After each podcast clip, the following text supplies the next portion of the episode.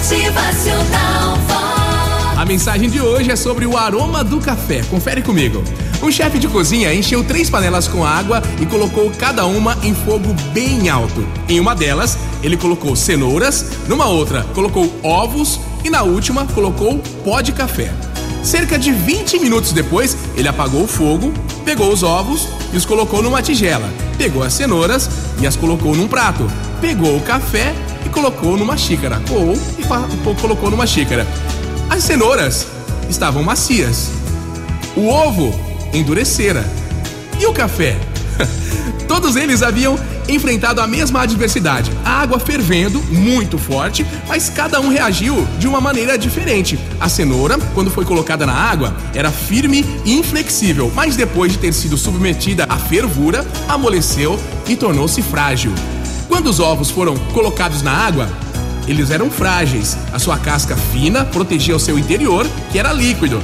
Mas depois de terem sido fervidos na água, o seu interior tornou-se mais firme e endurecido. Com o pó de café, contudo, foi diferente. Depois de ter sido levado junto com a água ao fogo, ele a transformou. Qual desses elementos você é quando a adversidade vem ao seu encontro? Quando bate de frente com você? Você é cenoura, ovo ou pó de café? Hã? Você é como ovo, que possui um interior maleável, um espírito fluido, mas que diante da dificuldade se torna endurecido. Ah, de repente você é como a cenoura, que parece forte, mas que diante da adversidade murcha, torna-se frágil e perde a força. Ah, de repente você é como pó de café? Hã? Pensa aí. O café muda a água fervente, um elemento que ele causa dor. Quando a água chega ao ponto máximo de sua fervura, ele extrai o máximo do seu sabor e aroma. É isso aí. Que você seja então como pó de café. Que a gente seja, né? Que diante de uma dificuldade a gente seja capaz de reagir de forma positiva para poder transformá-la sem se deixar vencer pelas circunstâncias. Presta atenção, olha, Deus sabe tudo sobre você, tudo que você faz, tudo que você já disse e cada pensamento que já teve. Talvez isso lhe espante, pois ele também conhece todos os seus segredos, viu?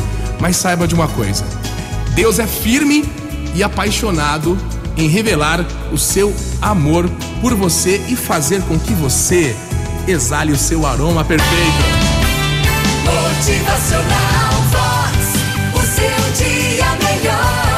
Haja sabedoria nos seus momentos difíceis para que você possa espalhar e irradiar o doce aroma do seu café, viu? E quando lhe convidarem para tomar um café, lembre-se aí dessa comparação, viu? Toma um cafezinho. Motivacional Vox. É felicidade, é sorriso no rosto, é alegria, é demais. Procure ser café, utilizando a hostilidade para modificar o sabor da vida com um aroma especial para o seu dia a dia e para todos que te cercam também em mais um dia.